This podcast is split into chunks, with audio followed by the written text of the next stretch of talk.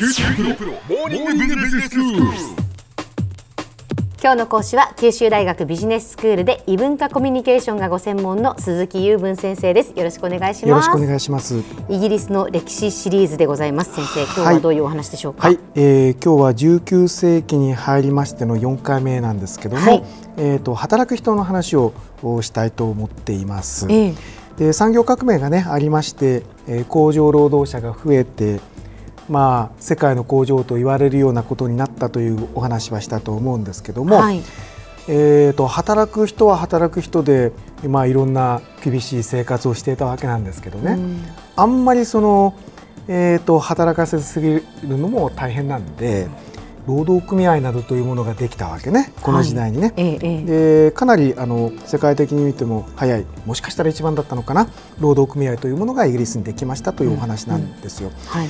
でいわゆるその経営者の方々とおそれぞれの職場の単位え地方の単位で賃金とか労働交渉の交渉にえ交渉が始まったということなんですよね。ええでところがあの最初はそうやって散発的にあちこちで始まっていたものがえやがて全国組織みみたいなものができるようになるんですね。で最初はその揺れてる時期があって地方やあ職場単位の組合というものができたり潰れたりで国の方から見ても合法化されたり非合法化されたり、まあ、不安定な時代が少し続いた後で、えー全国的なあの組織ができることになったんですね。でこの全国的な組織には以前にもお話をしたことがあります空想的社会主義で有名なロバート・オーウェンはいというニューラナークっていう理想工場を作った人ですけど、ええこの人も加わっていたんですよ。だけど残念ながらこの最初の全国規模の労働組合っていうのは、えーいろいろなまあ横やりが入りまして結局あの解体に追い込まれることになってしまったということがあります。でこれがまあ最初の全国組織の動きなんですね。で大まかに言うとこの後出てくる全国組織の動きから最終的には現在の労働党につながるような組織が生まれてくるっていう話になるんですね。はいはい。で、えー、とそうですね、えー、と最初のその動きが、えーポシャってしまった後1860年代ぐらいかな。職場の中でも、まあ、昔からギルドなんていうのがあってですね、うん。この職人の種類によっていろいろ組合的なものがあったんですけどもまたそういう職能別の組合っていうのがあ出てくるようになりまして、でその後、まあえー全国組織のようなものがまたでき始めてきて政府としてもですね組合を抑えるような法律っていうのをだんだん緩めていくような方向に働いてきたんですよ。でその背景にはですねえー19世紀の後半っていうといわゆるその不況が起きそしてその反動としてマルクス主義っていうのがこうヨーロッパに入ってきたはいはい時代なんですよね。えなので、まあ、政府の方もそれにこうした動きを少し見せたわけなんですよ。で、えー、と1880年代ぐらいになると、えーいろんな組合があのかなり活発に作られるようになりえでえ1893年かな、えー、と独立労働党っていうものができてこれが最初の多分労働者の政党だと思います。うんええー党と名乗ってその組織を作った最初のものと言えるかなと思いますえね。えで現代の労働党の前身ができたのはちょうど1900年頃なんですよ。ですので結構長い歴史がありますね。ですねでその労働党という名前がつくようになって活動を始めるのは1906年ということなんですね。であとはあのご存知の通り労働党はあの戦後のですねゆりかごから墓場までと言われた福祉政策を取って、あの政権を担うなどあその後えーの流れは皆さんの方がもしかしたらよくご存知かもしれないですね。はいでこういうその労働者を守るその組合というものがあの入ってきた背景には、ええまあ、いろんなその労働者を守るっていうことがあったんですけども一番そのその中で目立ったものが子どもの保護なんですよ。あのなんで子どもが働いたかっていうと、ええもちろんその生計を助けるために子どもが働きに出るとかっていうことは当然あったんでしょうけれども、工場にとって便利な一面があったんですよ。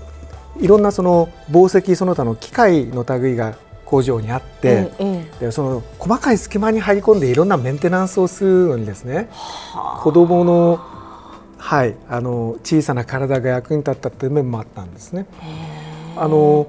全然ちょっと関係ありませんけども、ええ。シンドラーのリストって映画の中に 子供の細い指でその弾丸の中のところをこう、えー磨いたりするので子供は必要だと言ってその子供をことさら守ったなどという エピソードもあったんですけども、まあ、ちょっとそれにあの似ているところがありますね。なるほど。でもそうやってその小さい子どもたちがじゃあ、はい。そうやってまあ仕事をしていたわけですね。そうなんですね、え。でところがですね、えー、とじゃあ対策をしましょうということになって、はい。その子どもの働ける年齢の最低えー限を決めましょうという話になって、うん。何歳に決まったと思いますか？最低年齢ですか、はい。子供の、はい。そうですね。まあ日本で日考える本だとと15歳、そうです。中学15歳ぐらいかなと思います。義務教育が終わってからですよね。やっぱりうん。うんあの当時11歳に決まったそうで、その後またいろいろあの動くんですけど、一番最初に決まった時は11だったようですね。11歳は働く年齢かなと我々の感覚からするとうん。まあ疑ってしまうんですけれども、そうですね。はい。えーまあ、それが一番目立つことで、ええ。あのその他いろいろ労働者を守るうー施策が行われるようになってきたわけですけども、えーとまあ、やりっぱなしちゃいけないんでその実際にえー職場でそういった規則が守られているかなどというその検査が公の手から入ってくるというようなこともこの時代に始まるようになったんですよね。うんで最初に、えー、と工業化を成し遂げた国であるしそれに関わる労働のお基準とか法制とかっていうものを考え始めて実行し始めたのもやっぱりイギリスが早かったということになりますね。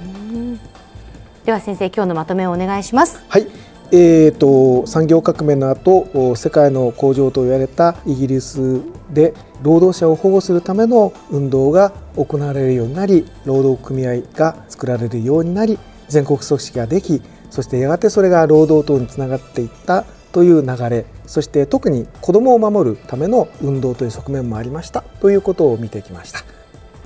今日の講師は九州大学ビジネススクールで異文化コミュニケーションがご専門の鈴木雄文先生でした。どうもありがとうございましたありが。とうございました。さて、QT プロモーニングビジネススクールは、ブログからポッドキャストでもお聞きいただけます。また、毎回の内容をまとめたものも掲載していますので、ぜひ読んでお楽しみください。QT プロモーニングビジネススクール。お相手は小浜もとこでした。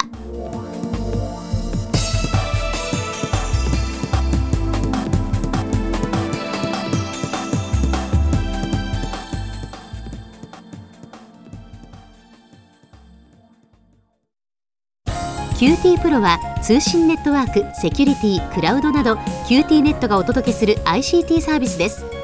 九州中に展開した光ファイバー網を基盤に一番身近なビジネスパートナーとして九州の企業自治体の皆様をサポートします